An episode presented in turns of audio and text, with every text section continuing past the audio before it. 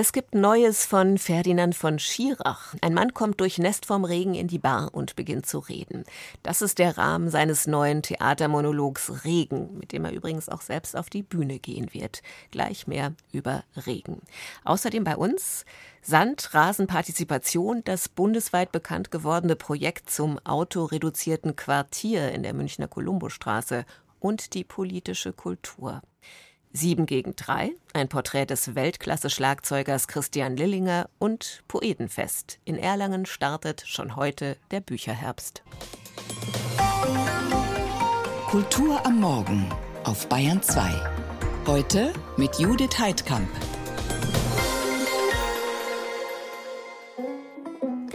Seine Musik kennen Sie aus Grey's Anatomy, Suits, The Blacklist und aus vielen anderen Serien. Und dies ist, wie Gregory Allen Isaacoff seine Träume von heißer, weiter Prärie in Musik umsetzt, von in die Abendsonne reiten und Lagerfeuer auf dem neuen Album Appaloosa Bones.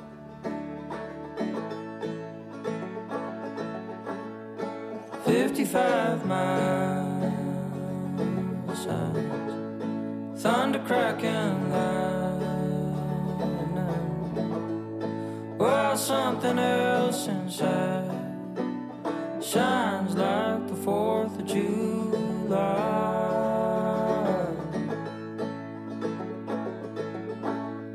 I'll go it on my own. Go it on my own. Go it on my own. Sand City bus kicking up dust the dust before the sun comes up.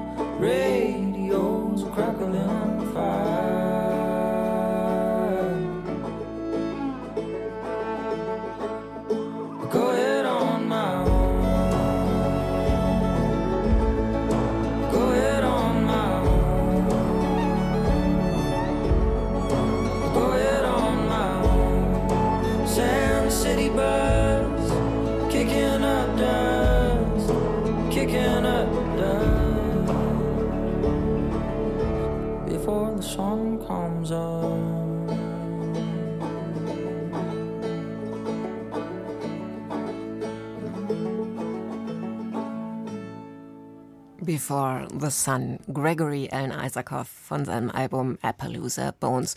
Und Appaloosas, das sind die Pferde der Cowboys. Und auf dem Albumcover sehen wir das klassische Motiv des Manns mit dem Cowboyhut, der dem Horizont entgegenreitet. Wir reiten nachher noch mal ein Stückchen mit. Allein im Salon bzw. allein an der Bar ist auch der Protagonist des neuen Theatermonologs von Ferdinand von Schirach. Ein Mann, ein Tresen, eine Wortflut und es geht um alles. Was ja eigentlich immer so ist bei von Schirach, dafür verehrt ihn das Publikum. Seine Bücher sind vielfach verfilmt und werden millionenfach verkauft. Seine Theaterstücke Terror und Gott gehören zu den erfolgreichsten Dramen der Gegenwart. Diesmal geht der kreative Autor und Jurist noch ein bisschen weiter, selbst auf die Bühne nämlich. Ab Oktober tourt er mit Regen, eine Liebeserklärung durch die Bundesrepublik, start dann gleich mal in der Berliner Philharmonie. Das Hörbuch hat er folgerichtig auch selbst gelesen und von Thomas Fitzel erfahren wir jetzt mehr über Regen. Kommt ein Pferd in eine Bar, sagt der Barkeeper, nein, kommt ein Mann in eine Bar und quatscht ein ohne jede Hemmung eine Stunde lang zu, übergangslos, ohne sich vorzustellen, hallo, darf ich mich hier setzen, darf ich Sie mal etwas fragen? Nein, sofort. Mögen Sie Regen?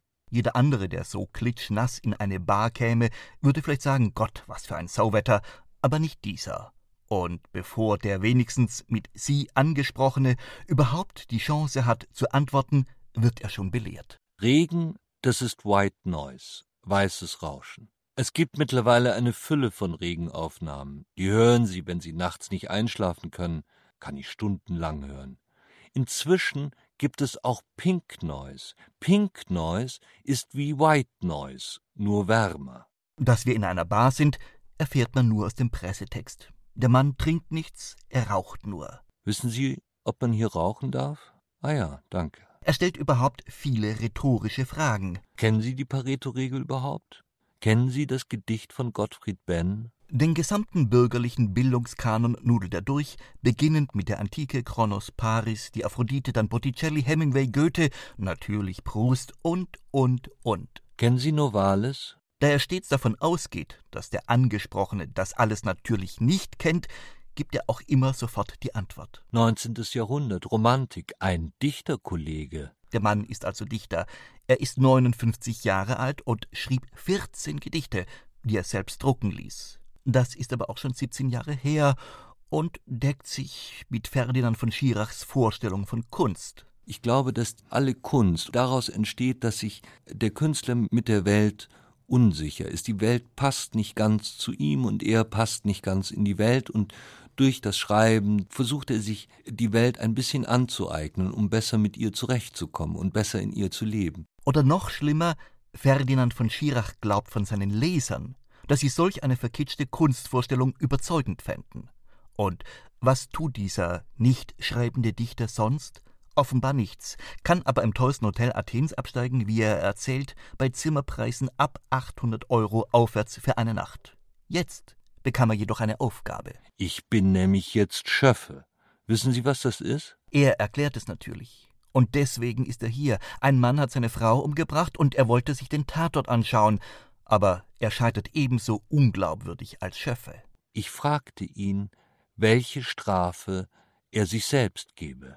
Dass diese Frage an den Angeklagten in einem Prozess nicht nur verblasen, sondern vor allem unzulässig ist, sollte selbst der dümmste Dichter wissen. Ferdinand von Schirach resoniert und schwadroniert so eine Stunde lang, reiht Plattitüde an Plattitüde von ihm selbst vorgetragen, in einem so zäh schleppenden Tonfall, dass seinem fiktiven Bar gegenüber das Bier darüber sauer würde. Am Ende seiner meandernden Abschweifungen landet er wieder auf der Dachterrasse jenes Luxushotels in Athen. Er sieht eine Frau. Schwarzes Etuikleid, hohe Schuhe, elegante Handtasche. Diese Modekatalogbeschreibung genügt ihm, Liebe auf den ersten Blick, die in eine Drohung mündet. Ich werde jetzt schreiben. Es geht nicht mehr anders. Da lässt sich dann nur noch eines sagen. 80 Prozent aller Bücher taugen ja nicht, sie sind Mist. Ferdinand von Schirach war das im Beitrag von Thomas Fitzel über Regen, eine Liebeserklärung von Ferdinand von Schirach. Luchtan Verlag und das Hörbuch ist im Hörverlag erschienen. Die Tournee dazu startet im Oktober. Und wer in Bayern schon ab heute Verfassern und Verfasserinnen neuester Literatur beim Vortrag und beim Diskutieren zuhören will, der muss nach Erlangen zum Poetenfest. Dazu später mehr in dieser Sendung. Hier wieder Musik aus Colorado, Silver Bell von Gregory Allen Isaacoff. Annabelle to learn till my bones beneath the apple field. Silver rain makes green every once in a while.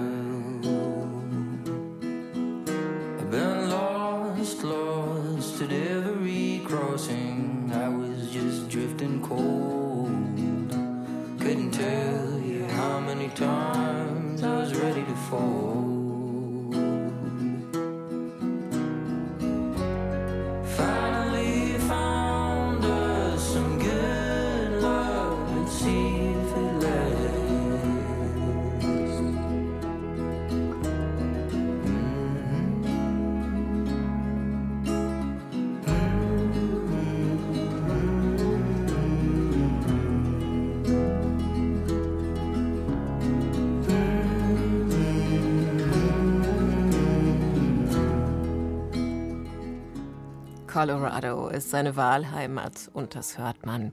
Melancholischer Folk von Gregory Allen Isaacoff, der seit fünf Jahren das erste Album vorlegt. Appaloosa Bones heißt es. Zwischendurch hatte der Mann schlicht keine Zeit, denn er betreibt in Colorado eine Farm und produziert Gemüse und Obst für die Nachbarn. Über politische Kultur wird viel geredet derzeit. Die Bundesregierung will neue partizipative Formen des Mitgestaltens fördern. Gesellschaftliche Veränderung kann nicht nur von oben, muss von unten kommen. Wenn man ein ganz kleines Veränderungstestprojekt in München nimmt, den Versuch, zeitweise eine Straße weniger den Autos und mehr dem Verweilen zu widmen im Rahmen eines Forschungsprojekts der TU München. Und wenn man sich den medialen Auftrieb anschaut, den dieses Projekt inzwischen verursacht hat, dann scheint es so, als müsse man eher schwarz sehen. Medial wurde vor allem verbreitet, wie die Anwohner sich um die Kolumbusstraße gestritten haben. War es wirklich so? Tobias Krone war für uns dort. Wie man Autoverkehr verringern und gleichzeitig die Lebensqualität in den Städten verbessern kann? Vielleicht ja so wie in der Kolumbusstraße, einer ruhigen Wohnstraße in der Münchner Au, die diesen Sommer in der Mitte durch einen provisorischen Grünstreifen geteilt ist. Es ist ein heißer Augustnachmittag und eine Passantin ist angetan davon, dass es auf dem neuen Rasen kühler ist als nebenan auf dem Asphalt. Man merkt einfach, dass hier gegossen wird, dass es grün ist und das finde ich großartig. 40 Parkplätze liegen nun teils unter Rasen, teils unter Sand. Sie mussten weichen für das Testprojekt der TU München. Seit dem Frühsommer läuft es. Im Herbst soll wieder abgebaut und wissenschaftlich ausgewertet werden. Die Zwischenbilanz bei einigen Anwohnern schon jetzt sehr negativ. Die Leute, die behindert sind, denen muss man die Möglichkeit geben, vor der Haustüre einzusteigen. Und das wurde hier überhaupt nicht bedacht. Man kann einen 40 Meter Sandkasten den Leuten nicht einen Meter vor Schlafzimmer setzen mit den ganzen spielenden Kindern. Es halt nach oben im fünften Stock, ist es teilweise lauter als hier unten. Wir sind nie gefragt worden, ob wir das wollen. Nun ja, der Bezirksausschuss hatte das Projekt befürwortet. Sämtliche demokratischen Verfahren hat es durchlaufen. Diese junge Mutter, deren Kind nun auf der Grünfläche spielt, dort wo sonst Autos parken, ist begeistert von der Neugestaltung. Wir sind ja auch in Deutschland. Da wird sich da immer drüber beschwert, was ich ja sehr schade finde. Gerade wenn man jetzt nicht so weg kann in den Urlaub, ist eine kleine Oase für die Leute, die hier sind. Und da darf man auch mal ein bisschen Kinderlärm ertragen, finde ich. Anders Steffen Winkels. Den Anwohner einer Nebenstraße wurmt das Projekt so sehr, dass er nun sogar dagegen vors Gericht gezogen ist. Hier in der Kolumbusstraße werden 40 Parkplätze entfernt. Die parken natürlich dann bei mir in der Nebenstraße. Während die Grünen im Bezirksausschuss das Projekt weiter unterstützen, zeigt sich die CSU skeptisch. Wobei die Konservativen im Bezirksausschuss einerseits einem Kompromissvorschlag zustimmten, andererseits im Münchner Stadtrat das Projekt per Eilantrag ganz stoppen wollten.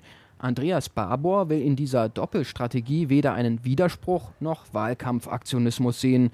Der CSU-Stadtrat erinnert an Handwerker und Pflegedienste, die Parkplätze bräuchten. So ein Stadtgebilde ist was hochkomplexes und das muss einfach funktionieren. Und ich kann da jetzt nicht einfach irgendwie mal was ausprobieren, sondern das muss wirklich gut überlegt sein. Da wohnen ja Menschen das ist eben der Punkt, den wir aufgegriffen haben, einmal gesagt haben, nee, so kann es nicht mehr weitergehen. Jetzt müssen wir wirklich mal so einen Stopp fordern. Medial ist schon viel berichtet worden über diese Sommerdebatte, die angeblich das Viertel Untergiesing spaltet. Im Fernsehen sprach eine Anwohnerin von Krieg, von Beschimpfungen, fliegenden Eiern und Wasserpistolenattacken war in manchen Medien zu lesen.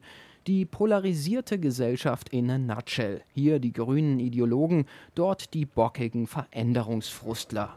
Von Eva Goroll war dagegen bisher noch nirgends die Rede. Diesen Streit möchte ich nicht. Ich möchte die Leute zueinander bringen. Die Anwohnerin hat deshalb eine WhatsApp-Gruppe mit ins Leben gerufen, die erbitterte Gegner wie den Kläger Steffen Winkels mit Befürwortern vernetzt hat. Goroll selbst zählt wohl eher zur letzteren Gruppe. Sie isst nach eigenen Angaben jeden Tag auf der Sandfläche ihr Mittagessen, weil sie den neuen Ort, Zitat, total geil findet. Die Softwaregestalterin kennt sich aus mit der Frage, wie man Menschen begleitet, wenn sie sich an neue Verhältnisse gewöhnen müssen. Für sie als Fan der verkehrsberuhigten Kolumbostraße bedeutet das, auch die Nachteile im Blick zu haben. Wir haben zum Beispiel aufgenommen, dass Anwohner darüber klagen, dass Sand in die Hauseingänge kommt und das als Rollsplit fungiert, sodass alte Leute ausrutschen. Dann ist die Straßenreinigung hier motiviert worden, fünfmal in der Woche vorbeizufahren, damit nicht so viel Sand in die Hauseingänge kommt. Sind Sie gekommen?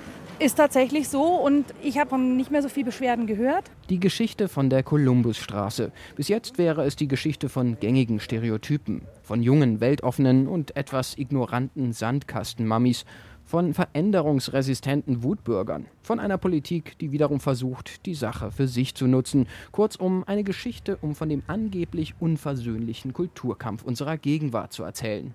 Was Eva Goroll erzählt, klingt ein bisschen anders. Es bringt ja nichts, wenn wir alle immer nur schimpfen. Das bringt ja nichts. Und, und so gab es dann auch ein Gespräch, wo die Leute sich einander zugehört haben und nicht immer alles wieder neu wiederholen mussten. Und an der Medienberichterstattung sehe ich auch, dass ganz viel immer wieder neu das Gleiche gemacht wird. Aber wir sind einen Schritt weiter mittlerweile. Sagt sie, ehe sie sich zu ihren Nachbarn stellt und noch mindestens eine halbe Stunde lang weiter diskutiert. Auf der Sandfläche, die vielen von ihnen so verhasst ist. Vielleicht ist dies also doch keine Geschichte vom Ende der Demokratie, sondern von ihrem Neuanfang. Wird jedenfalls alles wissenschaftlich ausgewertet. Bis Ende Oktober ist die Münchner Kolumbostraße noch grün, dann ist das Projekt vorbei und der alte Zustand mit Parkplatz kehrt zurück. Tobias Krone über eine Erfahrung zwischen Kulturkampf und neuer Verständigung.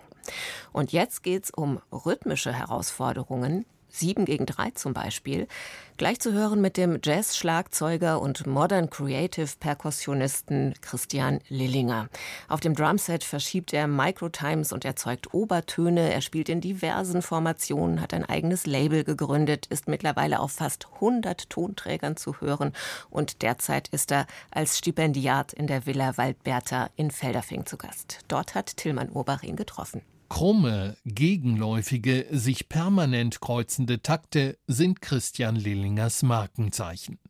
Der Weltklasse-Schlagzeuger hat sich schon lange von der bloßen Taktung verabschiedet. Seine Rhythmen sind keine Begleitung. Eher abstrahierte Metren, bei denen der Grundrhythmus allenfalls mitschwingt, permanent umspielt wird. Mitwippen zwecklos. Also ich mache sieben Takte gegen drei Takte. Also eigentlich sieben Schläge gegen drei Schläge. Und das kann ich jetzt mal vorführen. So. Dann wäre halt ähm, 1 zu 7, ein sieben Vierteltakt, wenn du so willst. 1, 2, 3, 4, 5, 6, 7, 1, 2, 3, 4, 5, 6, 7. Und hier kommen dann die drei dagegen. Und die kommen zusammen nach den sieben Schlägen.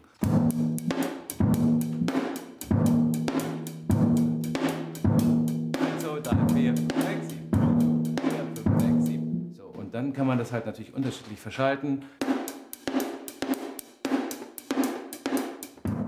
Im Moment ist der 39-Jährige einer von fünf Stipendiaten in der Villa Waldbertha in Felderfing, dem internationalen Künstlerhaus der Landeshauptstadt München. Und hat damit einen der schönsten Arbeitsplätze in Bayern. Denn wenn er aus dem Fenster schaut, liegt der Starnberger See unter ihm, bei gutem Wetter begrenzt durch den blau schimmernden Alpenzug dahinter. Also Felderfing selbst und dieser Ort ist halt schon inspirierend, weil er gibt mir eine gewisse Ruhe, was ich in der Urbanität halt gar nicht habe. Ich komme aus Berlin und Berlin ist halt komplett das Gegenteil und konträr zu dem, was man hier erwartet. Nämlich, man erwartet nichts. Man fängt mit Null an und das ist super. Ich habe mir eine Menge Arbeit mitgenommen und kann halt natürlich eins zu eins mich mit dieser Arbeit beschäftigen.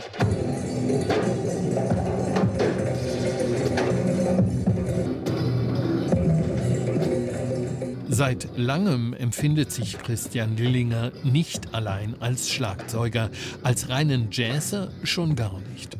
Seine Musik siedelt er gerne zwischen den Stilen und Genres an. Jetzt sitzt er am Computer, kann nach Belieben samplen, kann musikalisch vom Hundertsten ins Tausendste kommen, kann Tonspuren mischen, Soundschnipsel einfügen, tolldreiste Rhythmen erfinden und so nach Unerhörtem fahnden.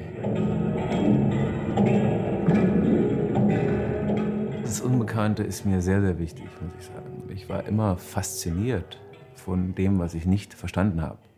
Und das wollte ich immer für mich erkunden und erforschen. Ich war immer fasziniert vom Fremden, vom Unbekannten und hatte auch nie Angst, das äh, mir zu erschließen. Das war immer alles das, was ich nicht greifen konnte, war das Spannende für mich. Mit dem Schlagzeug hat er früh begonnen. Die permanent sich steigernde Lust am Üben, die schnellen Erfolgserlebnisse am Instrument haben Lillinger ein Stück weit in der Pubertät gerettet, in der er nach eigenem Bekunden ziemlich viel Mist gebaut hat, aus purer Langeweile. Und dann kam der Tag der offenen Tür an der Hochschule für Musik in Dresden, wo er sich von den Eltern nach vorne geschoben, dann doch ans Schlagzeug setzte und anfing zu spielen. Man nahm ihn auf, ohne das vorgeschriebene Abitur. Günther Baby Sommer, die Schlagzeuglegende aus der ehemaligen DDR, war auf der Hochschule sein Pate. Also die Fragestellung, ob es Besessenheit ist oder was mich an diesem Instrument hält und überhaupt Schlagzeug, ist halt schon der permanente Rhythmus, ja, beim Laufen, überall, überall das Rhythmus, wenn du hören willst, wenn du genau zuhörst. Und das sind so die Sachen, die mich total interessieren. Und dann höre ich natürlich auch in allen möglichen zufälligen Geräuschen einen Rhythmus und Sounds, die halt draußen existieren, weil es ist ja eine Ansammlung, eine Ansammlung an Events, so würde ich sagen. Und das ist alles Rhythmus.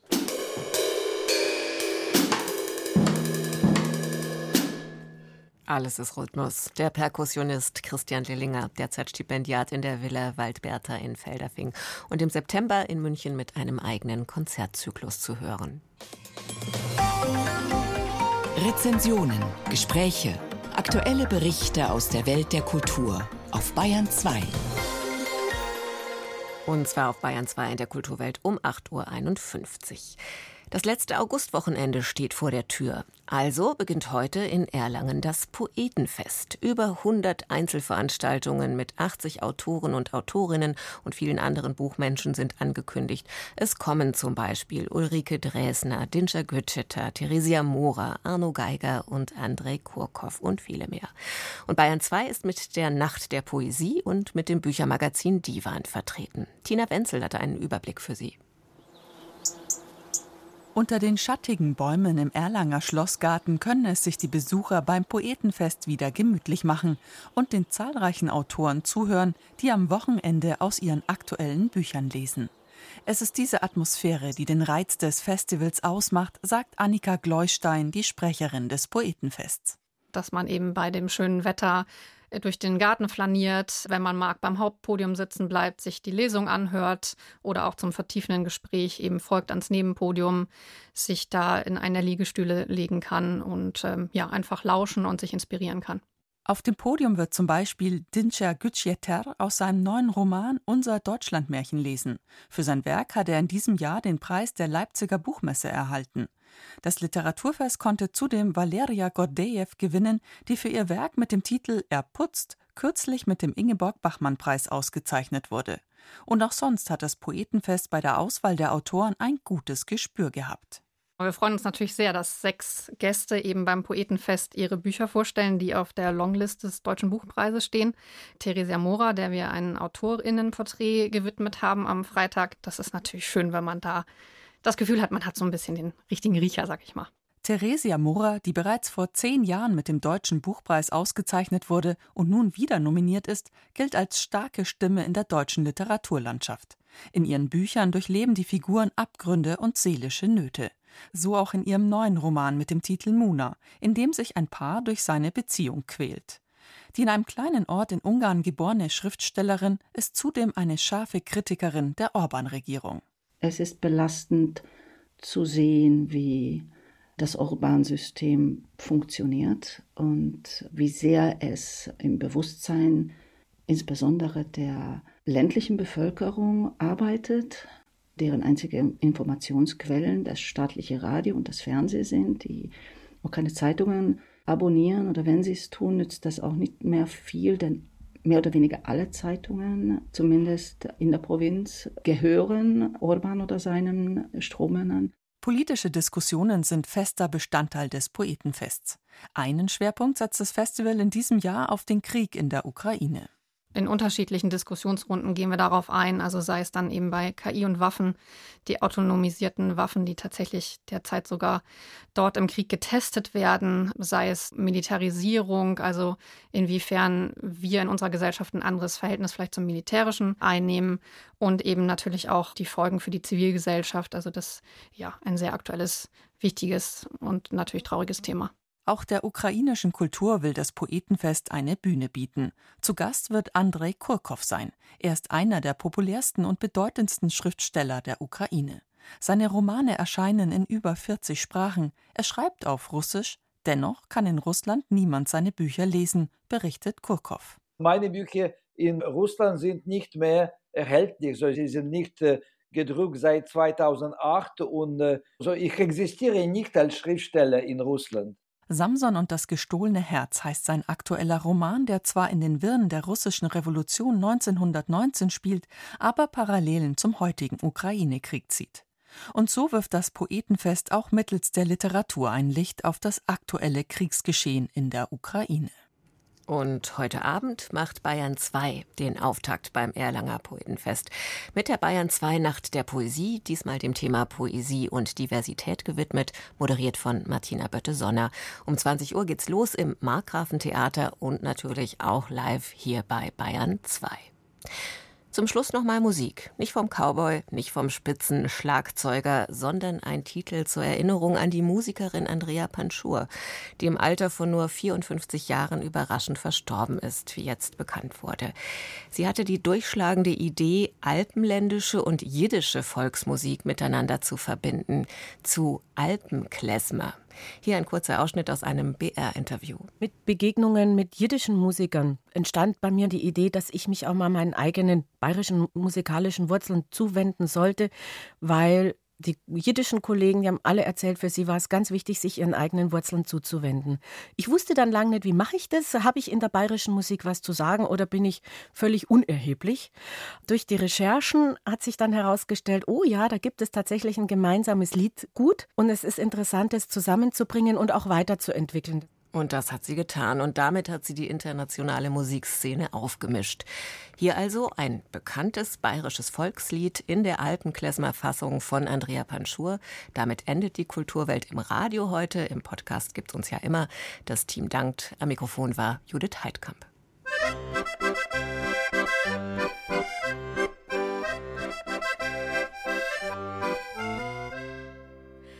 Dront in der Grenau steht ein Birnbaumsche blau. Juche, dront in der Grenau steht ein Birnbaumsche blau.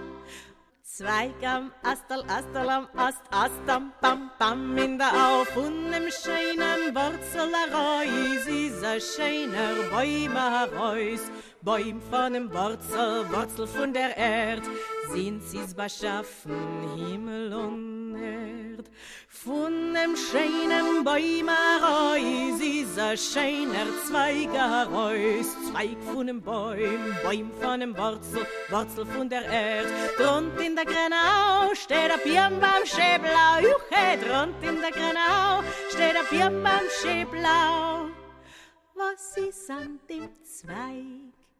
Ein wunderschönes Zweigerl, was ist an dem Zweigerl? Ein wunderschönes Bladel, was ist an dem Bladel? Ein wunderschönes Nesterl, Nest von dem Zweig, Zweig von dem Bäum, Bäum von dem Wurzel, Wurzel von der Erd, sind sie's beschaffen, Himmel und Erd.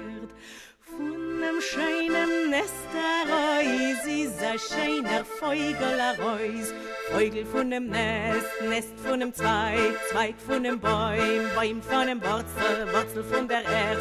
Drund in der Grenau steht ein Birnbaumsche blau, Juche, drund in der Grenau steht ein Birnbaumsche blau.